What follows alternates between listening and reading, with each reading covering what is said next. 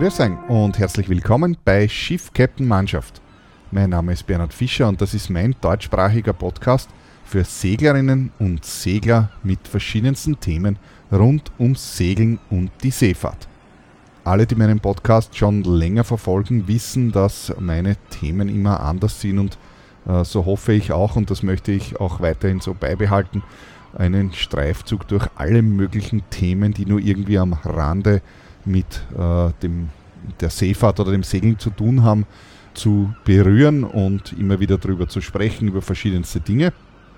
Es ist bereits über ein Jahr her, ganz konkret war das am 16. Dezember 2019, da habe ich einen Podcast produziert mit dem Titel Nautische Literatur und genau um das dreht es sich heute auch wieder.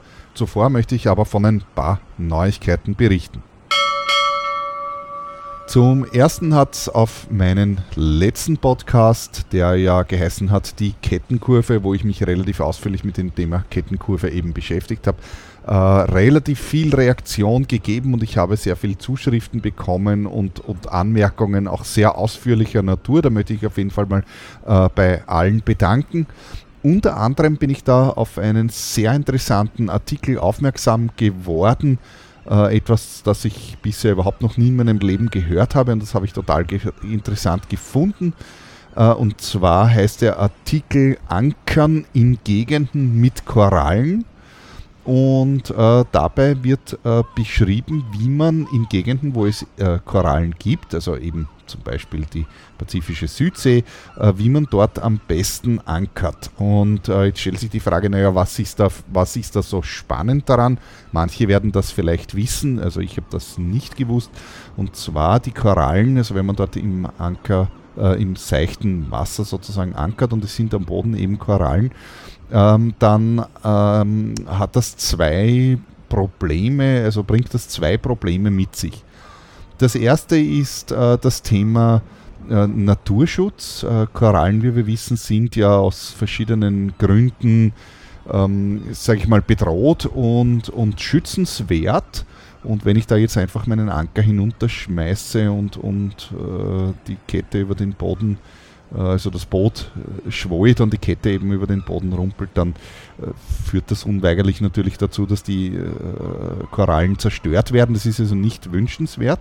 Und das Zweite, was dabei passieren kann, auch das wird in diesem Artikel beschrieben, ist, dass man unter Umständen eben hängen bleibt und sich die Kette eben hier auf unangenehme Weise verfängt. Und äh, da gibt es eben diesen kurzen Artikel dazu. Der Link ist unten selbstverständlich in den Show Notes drinnen. Ähm, Ankern in Gegenden mit Korallen heißt er eben, da wird beschrieben, was man da also tun kann. Und ich möchte da eine kurze Idee geben, was man da tatsächlich tun kann. Nämlich, die Lösung sieht so aus, dass man die Ankerkette schweben lässt mittels Auftriebskörper. Man legt also nicht einfach die Kette aus, sondern bringt da eben entsprechende Bojen aus in regelmäßigen Abständen, die eben die Kette vom Grund ein bisschen abheben, dass die Kette eben schwebt und nicht den Boden berührt.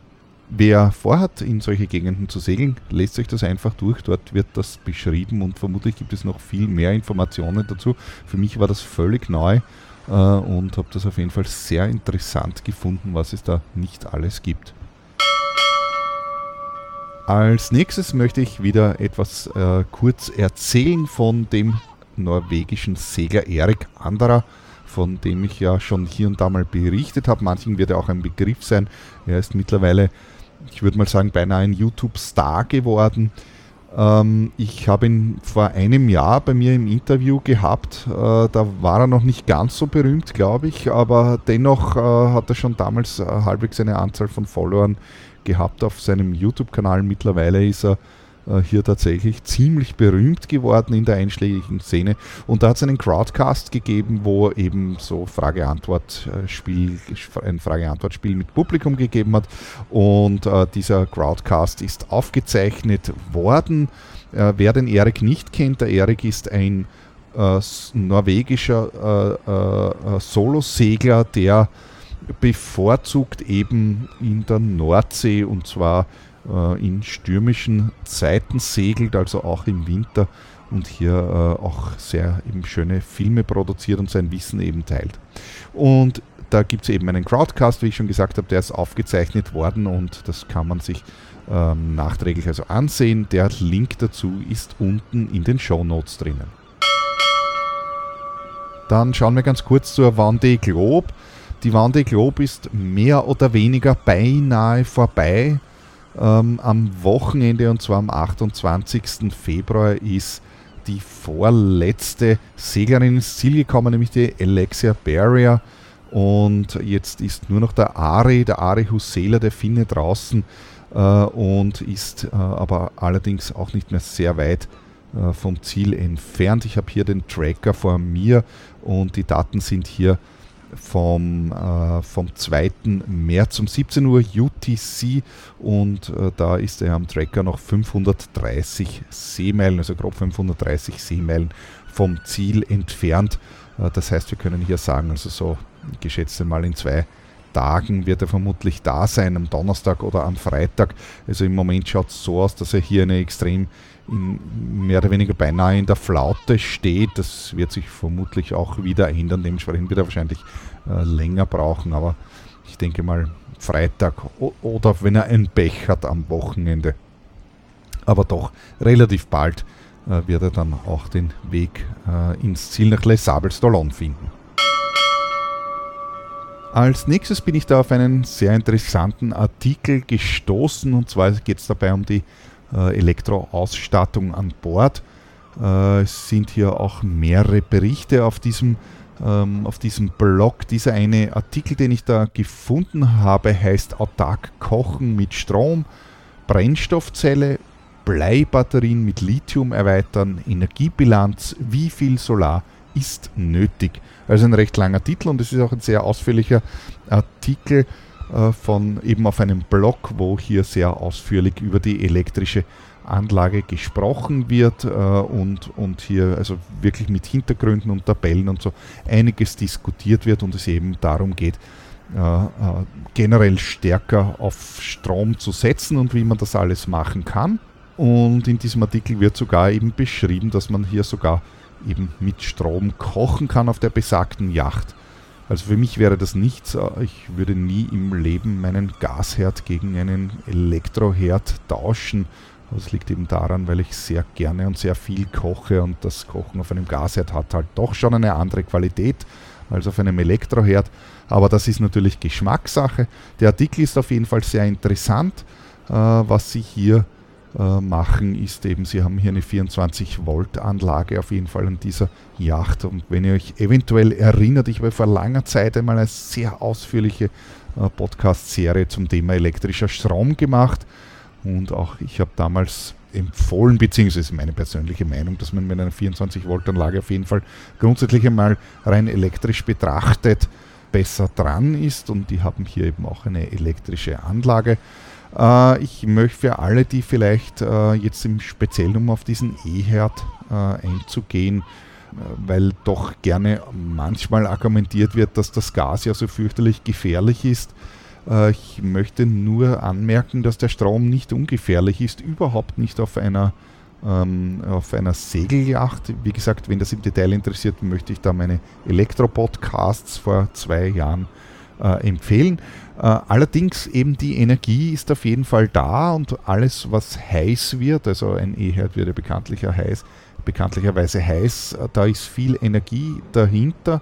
Äh, heißt, man hat also hier ordentliche Stromstärken im Hintergrund und wenn da irgendwo schlechte Übergangswiderstände sind, jetzt eben weil die Verkabelung beziehungsweise eben die, die Kontaktstellen korrodiert sind oder so, dann kann das schon äh, sehr schnell dazu führen, dass man ebenfalls genauso schnell abbrennt, wie wenn die Gasleitung undicht ist.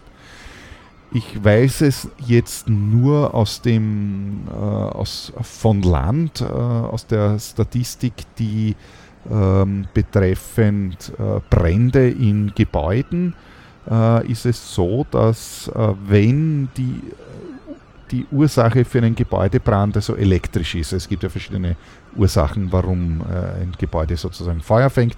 Äh, wenn die Ursache auf jeden Fall elektrisch ist, dann weiß man also, dass sozusagen der, bei, unter den elektrischen Fehlern äh, die häufigste Ursache auf jeden Fall äh, schlechte, schlechte Kontakte sind, die dann eben heiß werden und dann in Folge eben zum Brand führen.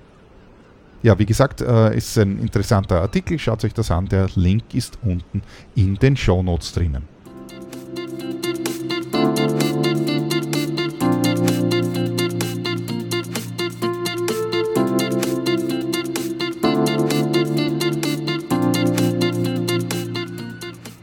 Dann möchte ich zum eigentlichen Thema von heute kommen. Ich habe es eingangs schon erwähnt. Es dreht sich wieder mal um die nautische Literatur.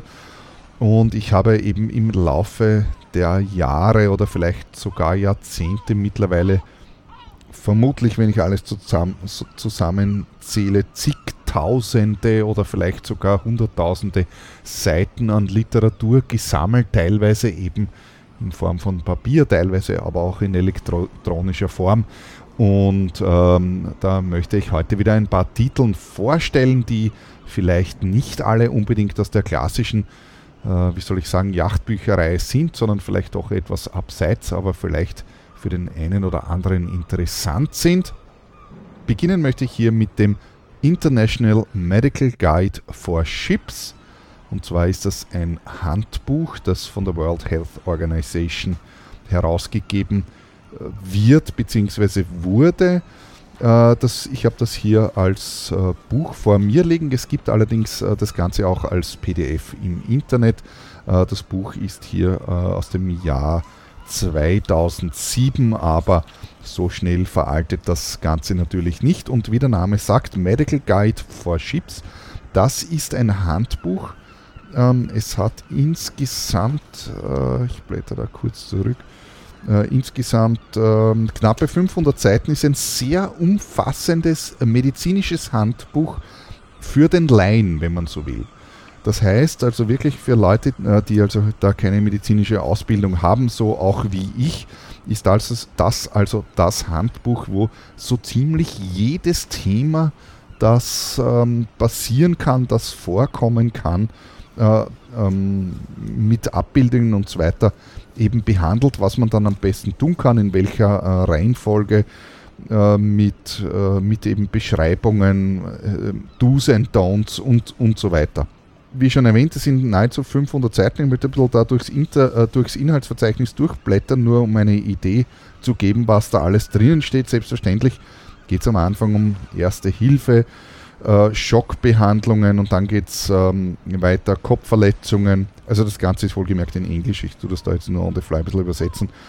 Äh, äh Kopfverletzungen, Augenverletzungen, äh, Knochenbrüche, Brustkorbverletzungen, ähm, Verbrennungen, chemische, äh, wie soll man sagen, chemische Verbrennungen, ähm, Smoke Inhalation, Vergiftungen, Atembeschwerden, Pregnancy and Childbirth, ähm, Geschlechtskrankheiten, ähm, was haben wir da? Tobacco, Alcohol and Drug Use. Also ihr seht schon, äh, es sehr umfassend. Es gibt da kein Thema, was ausgelassen worden ist.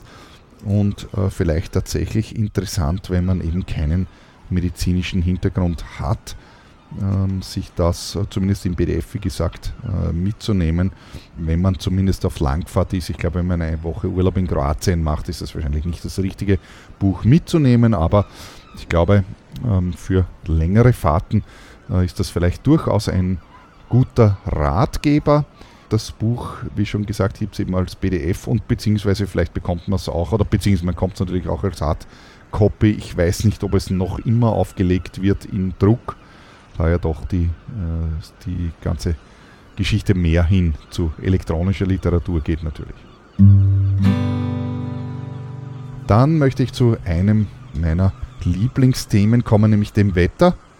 Da habe ich ein Buch, ähm, das äh, ich hier in Form von Papier auch habe, äh, das meines Wissens, ähm, also ich habe hier natürlich eine ältere Ausgabe bereits, allerdings, ich glaube, die letzte äh, aktuelle äh, Druckversion, die es gibt, wurde im Jahr 2017, wenn ich mich jetzt richtig erinnere, aufgelegt. bitte schlagt mich nicht, wenn das nicht ganz stimmt. Ich habe da jetzt mehrere Bücher vor mir und bin mir jetzt nicht mehr ganz sicher, aber ich habe jetzt in Erinnerung, dass es bis 2017 verlegt worden ist. Das Buch heißt Seewetter und ist im DSV Verlag erschienen vom Autorenteam des Seewetteramtes.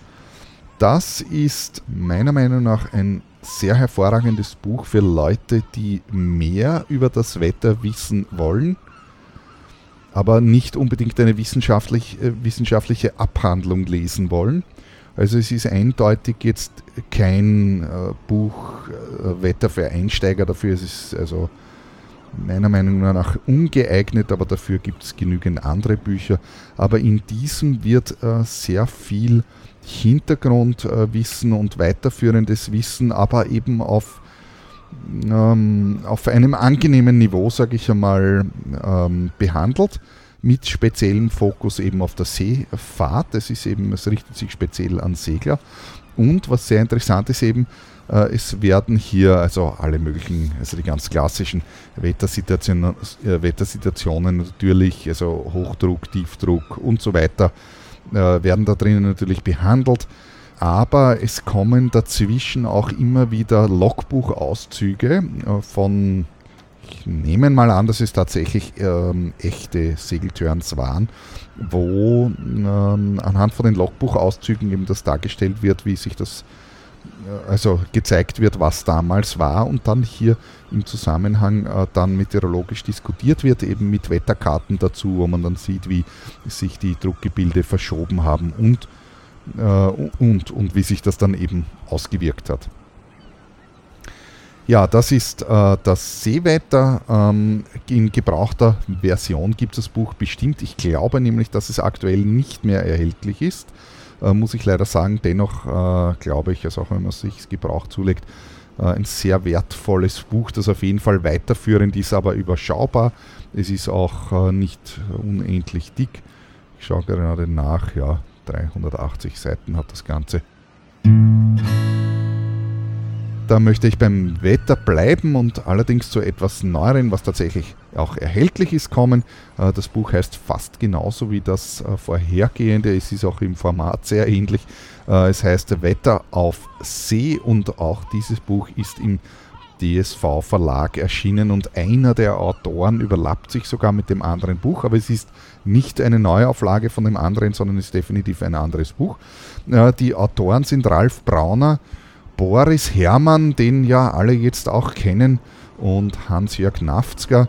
Und das ist ebenfalls jetzt keine, äh, würde ich mal sagen, Einsteigerlektüre für wer wissen will, wie Wetter funktioniert, obwohl in diesem Buch sehr strukturiert auch, sage ich mal, auch die Grundlagen erklärt werden, aber das ist nicht der Hauptfokus von diesem Buch. Es werden hier verschiedene andere Dinge auch erklärt also auch die Großwetterlage, verschiedene Klimazonen, wie die zustande kommen, ähm, wie, wie das auch im Querschnitt ausschaut. Und dann wird in diesem Buch auch eben auf andere Dinge eingegangen, auf die man so in, dem, in den Standard-Einsteiger-Wetterbüchern normalerweise nicht äh, findet. Zum Beispiel gibt es hier ein Kapitel, das sich speziell dem Wetter der Tropen- und Polarregionen widmet. Unter anderem findet man dort zum Beispiel auch äh, Erklärungen über Eiskarten und so weiter. Also das ist jetzt, sag ich mal, für den Mittelmeerurlaub wahrscheinlich auch weniger interessant, dass man Eiskarten lesen kann, aber mich hat das natürlich sofort interessiert, da ich hier ja vielleicht äh, in diese Richtung segeln möchte.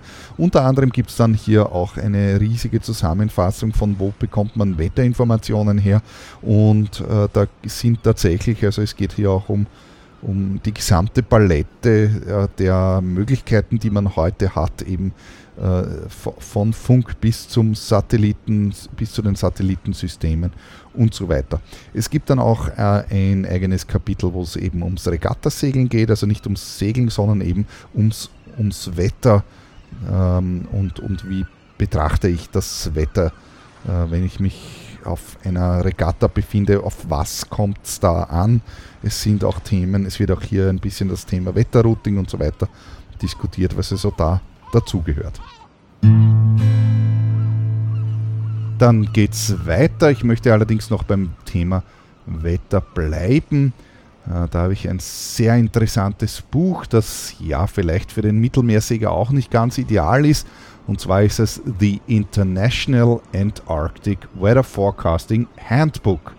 Handbook, das klingt so nach so einem nach Taschenbuch. Ja, dieses Taschenbuch hat den Umfang von 685 Seiten, ist also ein sehr umfassendes Werk, das sich exakt eben wie der Titel sagt, mit der äh, Wettervorhersage der Antarktis und der umgebenden Regionen beschäftigt.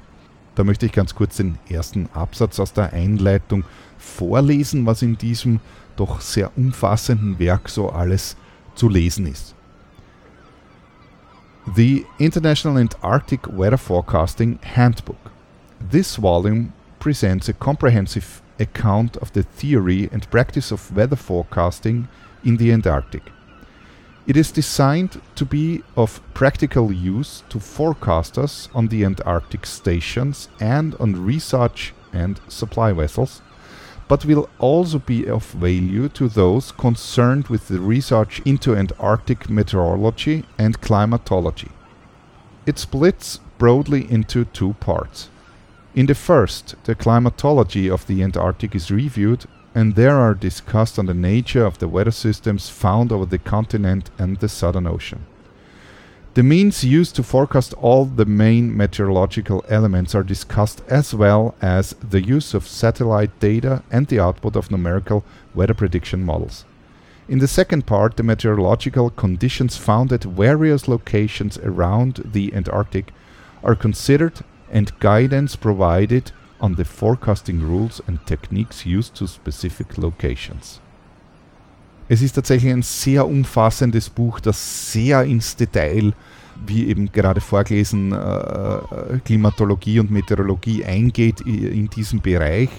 Es finden sich dort aber auch sehr viele interessante Dinge, wie zum Beispiel Zugbahnen äh, von Tiefdruckgebieten, äh, und ähnliches, ähm, Häufigkeiten von, wo sich welche Tiefdruckgebiete, also Zyklogenese, wo welche Tiefdruckgebiete sich äh, entwickeln und dann auch eben im zweiten Teil, wie hier beschrieben äh, wurde, äh, sehr ausführliche Informationen über einzelne Bereiche eben der subantarktischen Inseln, also über das Wetter der äh, nicht nur der Antarktis, sondern auch äh, der subantarktischen Inseln, also so wie jetzt äh, zum Beispiel eben die Falklandinseln oder South Georgia oder äh, eben Kerguelen Island oder auch hier sehe ich gerade Macquarie Island. Macquarie Island wird Magen vielleicht jetzt ein Begriff sein, äh, da es ja bei der Vendée Globe vorgekommen ist, nämlich insofern, als dass der Louis Burton dort ja einen äh, Zwischenstopp unter Anführungszeichen gemacht hat. Das heißt, er hat sich zumindest hinter der Insel versteckt, um, um äh, im Mast Top eine Reparatur vorzunehmen. Also das ist das International Antarctic Weather Forecasting Handbook und das Buch gibt es in Print, aber kann man auch als PDF im Internet finden.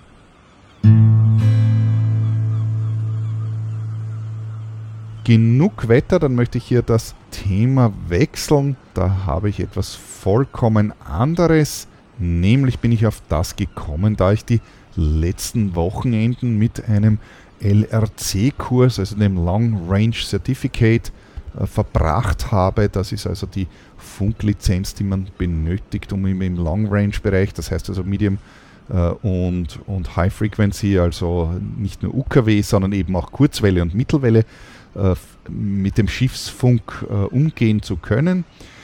Alle Schiffe sind ja mit UKW ausgestattet sowieso und dafür braucht man eben auch das sogenannte SRC, das Short Range Certificate, wenn man sich aber doch in andere Seegebiete hinauswagt und auch per Funk erreichbar sein möchte, dann sollte man oder beziehungsweise muss man eben über ein LRC verfügen. Da stellt sich vielleicht für manche die Frage, na, wieso muss ich, muss ich denn so ein äh, muss ich denn ein LRC haben und muss ich denn überhaupt äh, so ein Funkgerät an Bord haben? Ja, das hängt davon ab, wie die Zulassungs... Ähm, wie die Zulassungsvorschriften in den einzelnen Ländern sind für die verschiedenen Bereiche. In Österreich ist es so, dass für den Fahrtenbereich 4, also das ist der weltweite Fahrtenbereich, ist vorgeschrieben eben eine Funkanlage, mit der man eben auch im A4-Bereich funken kann. Und das ist eben entweder ein äh, Kurzwellengerät oder äh, auch eine Satellitenkommunikationsanlage. In beiden Fällen ist dafür allerdings eben für den Betrieb so einer Anlage äh, ein Long Range Certificate äh, notwendig. Das ist sozusagen die Sache, warum man dann eigentlich äh, das LRC braucht, weil wenn man sein Schiff in dem Fahrtenbereich, also in Österreich ist es zumindest so die gesetzliche Lage, in diesem Fahrtenbereich zulassen möchte, dann braucht man so eine Funkanlage und wenn man so eine Funkanlage hat, dann kann man die nur betreiben, wenn man eben so ein Zeugnis hat. Auf jeden Fall stellt sich unter Umständen natürlich die Frage, es gibt ja hier das sollte eigentlich jede Seglerin und jeder Segler wissen, im Schiffsfunk verschiedene ähm, Prozeduren, äh, mit denen man eben zum Beispiel eben einen, äh, einen Notruf äh, abwickelt. Das ist eben das, was man in solchen Kursen lernt. Also jetzt zum Beispiel eben der Mayday-Ruf und, und das folgt ja gewissen, äh, eben einer, einer, wie soll man sagen, einer gewissen Prozedur, was da rein nach wann, wie, warum gesagt wird und auf welchen Kanälen das gefunkt wird äh, äh, mit gewissen Spielregeln dazu und so weiter. Und da stellt sich vielleicht die Frage, na, wo kommt das denn eigentlich her? Wer denkt sich denn so etwas aus? Der Funk ist international eigentlich eine Sache, die sehr streng reguliert ist und zwar aus dem einfachen Grund, weil äh, es gibt eben einen gewissen Frequenz, äh, einen gewissen Frequenzbereich, in dem man eben funken kann und den teilt sich die ganze Welt. Äh, weil der Funk ja bekannterweise nicht an den Ländergrenzen äh, Halt macht. Und da gibt es die sogenannte ITU, die International Telecommunication Union. Und diese äh, ITU eben ist in Wahrheit ein Zusammenschluss aus eben verschiedenen, äh, verschiedenen, äh, ich sag mal, Organisationen aus den einzelnen Ländern, äh, so wie das auch bei der UNO zum Beispiel der Fall ist, wo ja nicht hier drei Personen drinnen sitzen, sondern dass ein, ein Konglomerat aus verschiedenen äh, äh, Menschen aus den verschiedensten Staaten eben sind. Und die denken sich genau diese Dinge aus und äh, da, also alles, was den Funk betrifft, wohlgemerkt.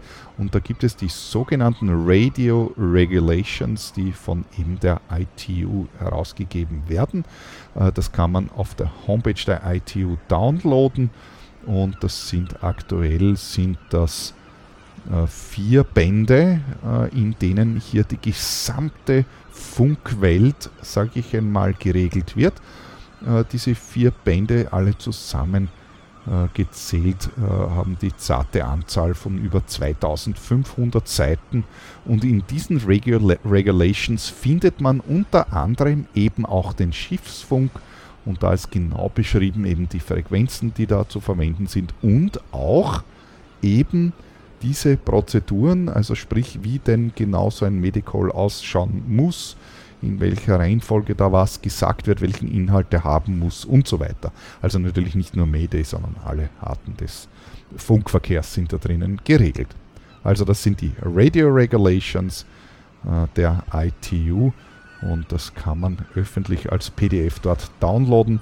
Wer also wissen will, wie das tatsächlich hier international beschrieben ist und wer sich das ausgedacht hat und wie das ist, kann also hier nachlesen. Das ist die Quelle für alle äh, Funkzeugnisse und für alles, was Funk betrifft, also eben nicht nur Schiffsfunk, sondern generell Funk auf der Erde.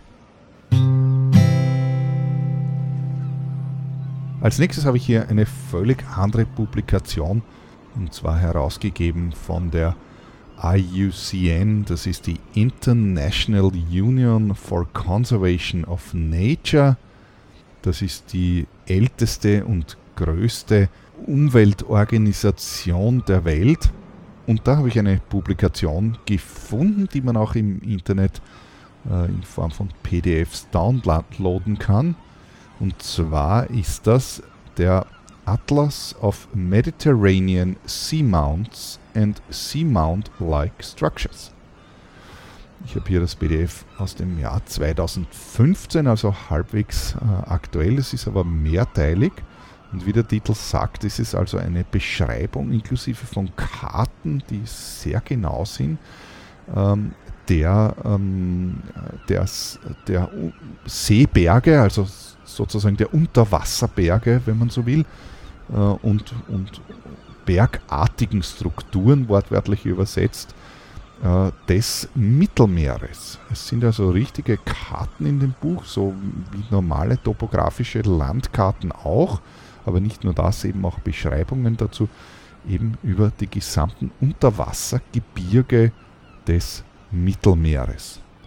Das ist vielleicht ein nicht ganz typisches Thema, mit dem sich jedermann beschäftigt, sondern vielleicht doch etwas bisschen exotischeres, aber das sieht man schon, es gibt tatsächlich äh, nichts, für das sich niemand interessiert. Als nächstes habe ich hier die Publikation 180 der National Geospatial Intelligence Agency, kurz NGA. Und die Publikation 180 sind die Sailing Directions and Planning Guide für den Arctic Ocean. Also jetzt sind wir im Norden, arktischer Ozean. Äh, und äh, diese Publikation kann man ebenfalls im Internet auf der Homepage äh, NJ, msi.nj.mil kann man das downloaden. Und also nicht nur diese, sondern, Publikationen für die gesamte Welt. Und diese Sailing Directions enthalten also größtenteils eine verbale Beschreibung, aber natürlich auch mit Karten zur Orientierung dazu äh, des gesamten Seegebiets im Titel. Also in diesem Fall handelt es sich hier, wie schon gesagt, um den Arctic Ocean. Uh, Sailing Directions wohlgemerkt uh, für alle, die ähm, des Engl Englischen vielleicht jetzt nicht ganz so hundertprozentig uh, mächtig sind. Unter Sailing versteht man im Englischen jetzt nicht so wie im Deutschen das, das Segeln unter Segel, sondern unter Sailing versteht man eigentlich generell ähm, die Seefahrt und der Sailor ist nicht unbedingt der Segelbootsegler, sondern generell der Seefahrer bzw. eben der Seemann und so sind auch diese Sailing Directions allgemeine auf die Schifffahrt bezogene äh, Beschreibungen und Anweisungen für das einzelne Seegebiet und das ist sehr interessant zu lesen. Man findet hier eben, im Speziellen hier eben über den Arctic Ocean, eine genaue Beschreibung äh, wie sich, äh, in welche Seegebiete sich sozusagen dieser arktische Ozean aufteilt, was wie groß ist. Man findet dort allerdings auch dann eine, eine Angabe, eben Beschreibung der generell der Struktur, also wo welche Wassertiefen sind, sage ich mal, also jetzt im Allgemeinen, äh, wenn hier irgendwo spezielle Becken sind. Äh, ich blätter da gerade so ein bisschen drüber. Äh, man findet eine Beschreibung über allgemeine Gefahren wie zum Beispiel verlassene Bohrinseln oder magnetische Anomalien oder ähm, irgendwelche besonderen Strömungen, die irgendwo vorkommen. Es wird dann weiter hier beschrieben ein bisschen die Küstenlinie, je nachdem, wie sich in welchem Gebiet man befindet. Es wird in diesem speziellen Werk hier darauf eingegangen, über wie sich das Eis im Mittel verhält, also wo die Eisgrenzen im Durchschnitt sind, also die Eislimits, mindestes und maximales Eislimit jetzt eben je nach Jahreszeit und so weiter. Es wird dann im Detail auf einzelne Seegebiete, also nicht nur im Allgemeinen, sondern im Speziellen dann auf einzelne Bereiche, äh, wie zum Beispiel eben Westgrönland oder Ostgrönland oder äh, sonstige Bereiche eben eingegangen. Und dann gibt es äh, weiter dazu noch Detailpublikationen, die sich im Speziellen dann noch äh, für einzelne Bereiche vertiefend äh, beschäftigen das sind dann die Publikationen, also in diesem Fall ist es die Publikation 180 und äh, die vertiefenden Publikationen haben dann eben äh, zum Beispiel die Nummer eben 181 und 182, also ich mache da gerade die Nummer 181 auf, nur als Beispiel. Und da geht es eben 181 geht es eben im Speziellen um Grönland und Island, äh, Island, Verzeihung, sind eben äh, dann vertiefend äh, noch genauere Anweisungen für diese einzelnen Bereiche. Ja, in diesem allgemeinen äh, Teil sind jetzt zum Beispiel auch hier befindet sich eine sehr ausführliche Beschreibung ähm, von Eisarten. Jeder, der sich mit dem arktischen oder antarktischen Segeln schon einmal beschäftigt hat, wird unweigerlich auf Eis stoßen, beziehungsweise zumindest ähm, darauf, dass es dort Eis geben kann eben. Und äh, Eis ist ja nicht Eis, sondern es gibt hier eine Vielzahl von verschiedenen Eisarten, die äh, eben auch verschiedene Eigenschaften haben und verschieden befahrbar sind oder nicht. Beziehungsweise mit einer Segelyacht ist relativ bald nichts mehr befahrbar. Das heißt, man sagt mit einer normalen GFK-Yacht ist 30% Eis das Maximum, wo man sich also noch äh, bewegen kann. Äh, alles, was dichter ist, sozusagen, ist dann nicht mehr befahrbar. Ja, und all das findet man eben in dieser äh, Publikation 180. In dem speziellen Buch sind eben auch jetzt zum Beispiel, weil ich da so schön drüber blätter, gerade bei den Eisdingen äh, schöne Abbildungen dabei. Äh, und also es ist eine sehr ausführliche äh, für Seefahrer eben sehr ausführliche, sehr technische Beschreibung von diesem gesamten Seegebiet. Seegebiet. Gibt es eben zum Downloaden ähm, und ähm, kann ich jedem empfehlen, der auf Langfahrt geht und sich irgendein Seegebiet ähm, in irgendein Seegebiet äh, begibt. Also gesagt, das hier ist jetzt das von dem Arctic Ocean. Es gibt natürlich alle anderen Seegebiete der Welt auch. Vielleicht werde ich da in einer der nächsten Episoden einmal eines vorstellen. Last but not least bin ich hier auf etwas gestoßen, schon vor längerer Zeit, das jetzt nur indirekt etwas mit der Seefahrt zu tun hat, als, also schon, aber insofern nur, dass es sich hier um eine spezielle Insel handelt. Und zwar bin ich auf das eben im Rahmen meiner Recherchen über äh, den Nordatlantik und den arktischen Ozean gestoßen. Und ich werde kurz vorlesen, was da auf dem Titelblatt steht die österreichische Polarstation Jan Mayen. Ausgerüstet durch seine Exzellenz Graf Hans Wilczek, geleitet vom K&K Korvettenkapitän Emil Edlen von Wohlgemut.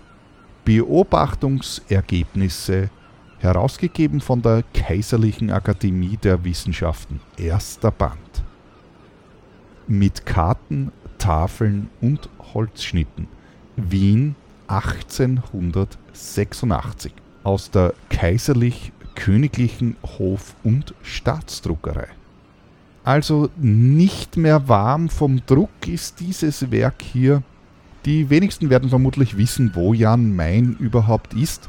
Ja, Jan Main ist eine kleine arktische Insel im Nordatlantik, wenn man von den Lofoten aus ca. 500 Seemeilen in westlicher Richtung fährt, kommt man dorthin. Oder man könnte auch von Island circa 300 Meilen in nordöstlicher Richtung fahren, dann kommt man ebenfalls nach Jan Mayen.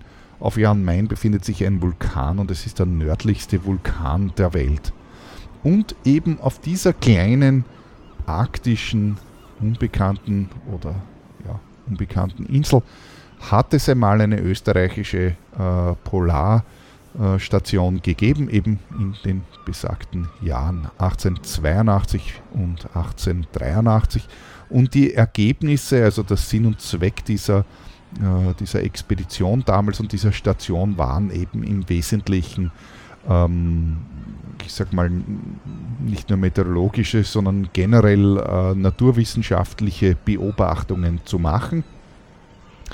Und in diesem äh, dreiteiligen äh, in diesen dreiteiligen Büchern auch die, äh, die zarte Zahl von, glaube ich, knapp unter 2000 Seiten umfassende Sammlung äh, beschreibt eben all das, was sich dort abgespielt hat. Es ist also jetzt kein Roman, sondern es ist ein wissenschaftlicher Bericht, in dem sehr detailliert alles aufgezeichnet ist. Es sind natürlich auch hier viele seitenweise ähm, Tabellen drinnen, eben von äh, Wind, Wetter und sonstigen Beobachtungen.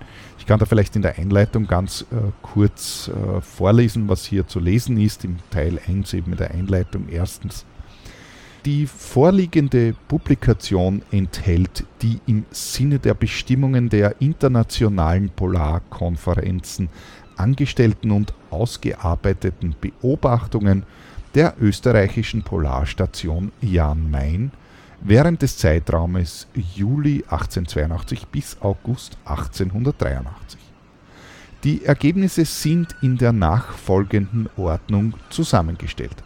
erster Band, Vorbericht, dann erster Teil Astronomie, zweiter Teil Aufnahmsbeschreibung der Insel Gletscherbewegung, dritter Teil Meteorologie, Temperatur und Salzgehalt des Seewassers, chemische Untersuchungen der Seewasserproben und Ebbe- und Flutbeobachtungen.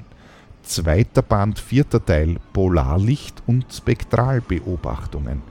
Fünfter Teil magnetische Beobachtungen. Dritter Band, sechster Teil Zoologie. Siebter Teil Botanik. Achter Teil Mineralogie. Also ihr seht, sie haben sich da sehr ausführlich äh, beschäftigt. Ich möchte dazu sagen, dass damals zur damaligen Zeit eben äh, generell eben von der oben genannten internationalen Polarkonferenzen verschiedene Forschungsstationen auf der ganzen Welt äh, verteilt wurden, äh, um eben sozusagen Ziel war es, mehr über die Naturwissenschaft und über die Zusammenhänge des gesamten Gefüges zu erkennen. Und so waren eben auf der gesamten Welt Stationen verteilt und Österreich hatte eben diese Nordatlantikstation auf der Insel Jan Mayen und die äh, Ergebnisse und Erkenntnisse von damals sind eben in diesen Werken hier zusammengefasst. Ja, mit ein bisschen Suche kann man das Ganze im Internet als PDF finden, wen das interessiert dann bin ich auch schon am Ende mit dem heutigen Podcast. Es würde mich natürlich wie immer freuen, wenn ihr mich kontaktiert äh, zu irgendwelchen Themen oder diesem aktuellen Podcast. Das geht am allerbesten immer per E-Mail an bernhard.freeskippers.at oder kontaktiert mich per Signal Messenger. Meine Telefonnummer findet ihr auf meiner Homepage unter www.freeskippers.at slash Kontakt. Oder schaut euch meinen YouTube-Channel an, da gibt es eine Menge Kurzvideos aus den letzten Jahren über verschiedene Segelturns oder eben auch mein allerletztes Docutainment-Video über meine Reise durch die kroatische Inselwelt. Ihr könnt mir natürlich jederzeit auf Instagram unter Bernhard Seeler oder auf Facebook unter BH Seeler oder natürlich auch auf Twitter folgen. Wenn euch der Podcast gefallen hat, dann drückt am besten jetzt gleich einmal auf den Like-Button. Ansonsten wünsche ich euch noch eine schöne Woche. Bis zum nächsten Mal, wenn es wieder heißt Schiff, Captain, Mannschaft. Viert